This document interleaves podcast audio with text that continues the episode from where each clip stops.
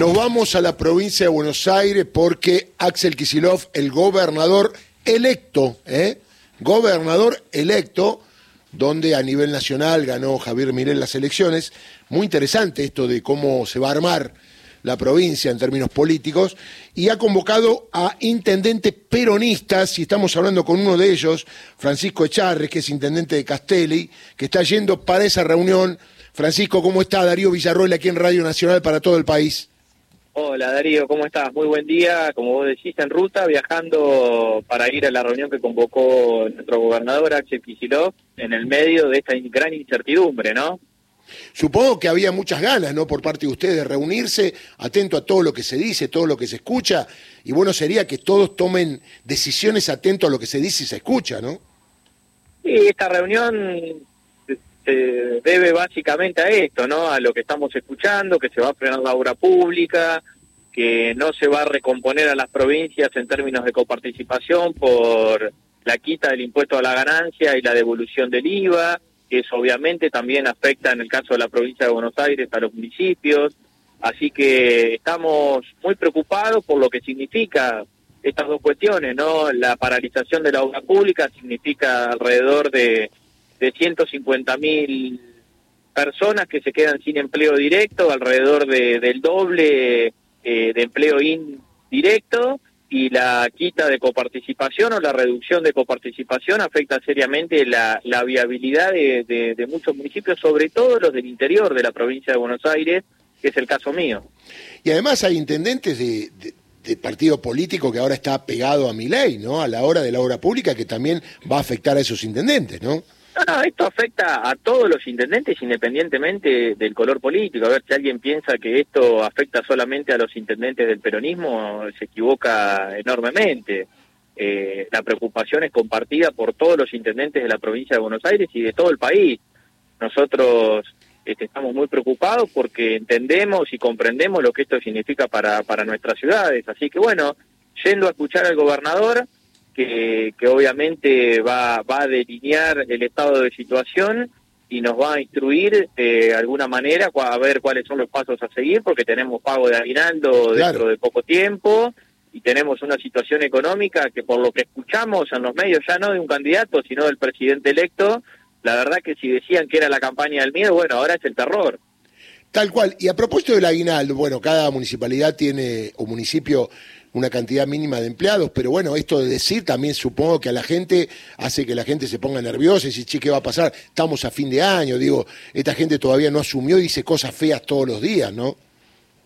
Sí, mira, la verdad que es una situación bastante delicada, Darío, porque uno tiene que, que alzar la voz ante todo lo que significa esto, pero también entendiendo que la gente votó esto y eligió esto, ¿no? No todos, pero el 56% eligió estas cosas que el hoy eh, presidente electo decía en campaña, que iba a terminar con la obra pública. Digo, nos, cuando nosotros advertíamos estas cosas en campaña, desde algunos medios de comunicación nos decían que era la campaña del miedo, ¿no? Como en el 2015 pasó lo mismo con, con Macri y después terminó sucediendo todo lo que decíamos. Bueno, parece que la historia se repite, pero digo, es una situación delicada porque uno tiene que tiene que expresarse entendiendo también que la gente eligió esto, porque Milei no dijo otra cosa en campaña, dijo justamente esto. Intendente, eh, hay una vieja política que arrancó por goteo, con pequeños ejemplos en la última dictadura, y que después profundizó el menemismo, que es la descentralización, que era pasarle a gobiernos provinciales algunas de las cosas que venía haciendo el Estado y a su vez la orden de que algunas provincias municipalicen algunos servicios que había que bancar con alumbrado, barrido y limpieza. Por lo tanto, no había partidas para poder soportar salud, educación. Bueno, eso ya 30 años después parecería que más o menos los municipios fueron este, acomodando los tantos y haciéndose cargo de algunas cosas que en su momento solamente tenían los recursos para poder hacerlo la provincia de Buenos Aires, en su caso. Pero esto sucedió en todo el país. ¿Qué puede llegar a suceder si mañana viene una orden otra vez de que todo aquello que hoy sustenta el gobierno de la provincia de Buenos Aires en los municipios tenga que municipalizarse? Mira, la verdad es que hemos vivido momentos, como vos bien decís, este, para sintetizarlo, donde los intendentes en la década del 60 nos ocupaban de alumbrado, barrido y limpieza, y todo lo otro era responsabilidad del gobierno central. Pero bueno, a lo largo de los años los gobiernos locales fueron adquiriendo mucho protagonismo a la hora del desarrollo, ¿no? Y hoy los intendentes prácticamente nos ocupamos de la política de seguridad, eh, tenemos mucha injerencia en, el financiamiento del sistema educativo, ni hablar de la obra pública, de medio ambiente, de servicios públicos.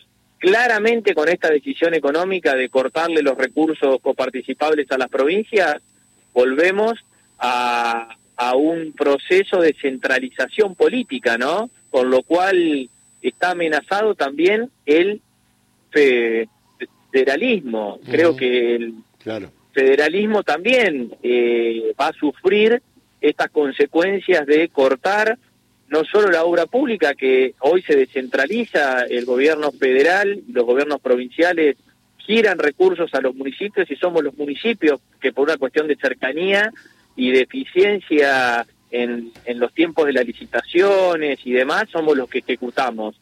Así que volveremos con este dibujo eh, financiero y económico y de distribución de ingresos, lamentablemente a, tener algunos municipios débiles con una centralización política muy fuerte y eso obviamente repercute en eh, la libertad a la hora de expresarse que cada intendente tenga, ¿no? Creo que esto también está sobrevolando y empieza otra vez a aparecer esto del miedo de empezar a sufrir persecución. La última, ¿dónde es la reunión, Francisco? En Gobernación. En ah, Gobernación es una, una reunión donde vamos a estar todos los intendentes en funciones y también los nuevos intendentes. El peronismo hizo una gran elección en la provincia de Buenos Aires el 22 de octubre y creo que hay 12 o 13 intendentes nuevos. El caso de Bahía Blanca, de Dolores, de Azul, de Olavarría. Así que vamos a estar en una reunión los intendentes que ya venimos con los intendentes que tienen que asumir y pobres se van a encontrar con esta situación, ¿no? Muy bien, Francisco, un abrazo grande. Abrazo enorme, que tengan buen día. Francisco Echarren, intendente de Castelli, la noticia de hoy, la reunión del gobernador electo de la provincia de Buenos Aires, eh, Axel Kisilov, con la mayoría de los intendentes, que ahora son más 12, dijo 12 o 13, de esta nueva gestión.